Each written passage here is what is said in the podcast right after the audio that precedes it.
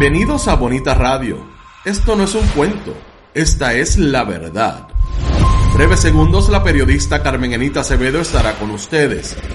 Bonita Radio está disponible en Facebook, Instagram, Twitter, Spotify, Google Podcast, YouTube, iVox y iTunes. Agradecemos a nuestros auspiciadores. Buen Vecino Café en Bayamón. Arco, Cooperativa Abraham Rosa. Vega Coop, de tu lado siempre. Cooperativa Seno Gandía, solidez y futuro. Juana Díaz Coop, somos parte de ti. Nuestras transmisiones son viables también gracias al apoyo de ustedes. Pueden enviar sus donativos accediendo a bonitaradio.net. Allí podrán realizar su aportación a través de PayPal o tarjetas de crédito. También pueden realizar su donativo por ATH Móvil Negocios a la Fundación Periodismo 21. O pueden enviar un cheque o giro postal a PMB número 284, Pio Box 194000, San Juan, Puerto Rico 00919-4000. Bonita Radio, esto no es un cuento, esta es la verdad. Con ustedes, la periodista Carmen Enita Acevedo, en directo desde el estudio Roberto el Indio Acevedo Buenos días, Puerto Rico. Soy Carmen Enit Acevedo y esta es Bonita Radio. A las 8 y 2 de la mañana, Bonita Radio se enciende para conversar con ustedes sobre ustedes y de lo que ustedes tienen derecho a saber.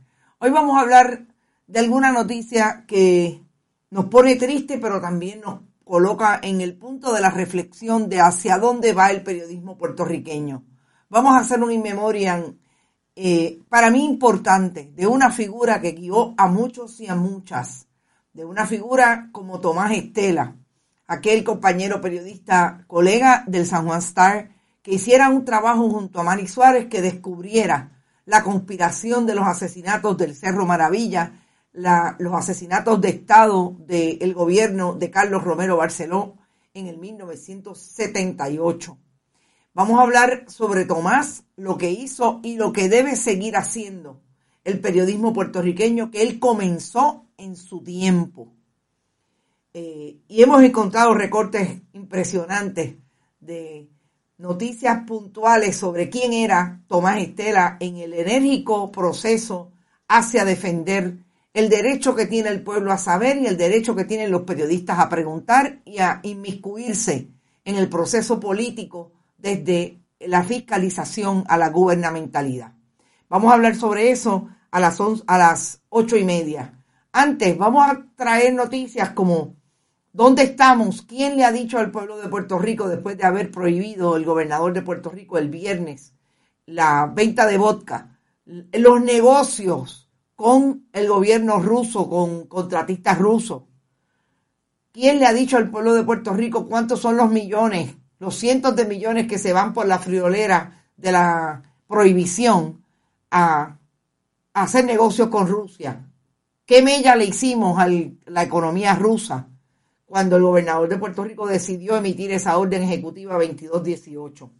Vamos también a hablar de lo que el gobernador le quiere negar a jóvenes estudiantes que también trabajan para mantenerse la vida que quieren llevar o sencillamente el poder tener incluso para comer y dormir mientras estudian en las diferentes universidades en el país reforma laboral y lo que el gobernador no quiere aceptar y que fue incluido en el proyecto de ley en el Senado y que parece tener a José Luis Dalmau, presidente del Senado, y al presidente de la Cámara, Rafael Hernández Montañez, en una lucha intestina, porque en la Cámara ya le enmendaron el proyecto al gobernador para que lo firme.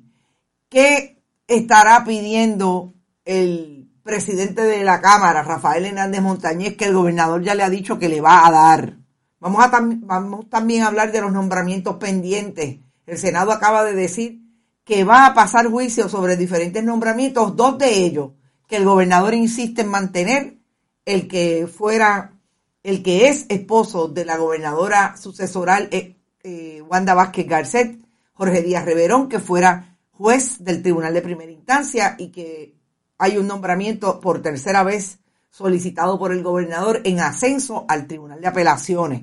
No tiene los votos en el Senado, pero el gobernador insiste en mantener esa posibilidad de que Jorge Díaz Riverón vuelva a vivir de la chequera del pueblo de Puerto Rico. También eh, el nombramiento de la esposa del que es portavoz de la mayoría del Senado, José Aponte Dalmau, que ustedes saben que también ha estado en esa mirilla de si le están eh, tratando de tirar la toalla en alguna investigación o si qué es lo que quiere a cambio de que le confirmen a la esposa como jueza del tribunal de primera instancia. Siempre les digo... ¿Te está gustando este episodio? Hazte fan desde el botón apoyar del podcast de Nivos. Elige tu aportación y podrás escuchar este y el resto de sus episodios extra. Además, ayudarás a su productor a seguir creando contenido con la misma pasión y dedicación.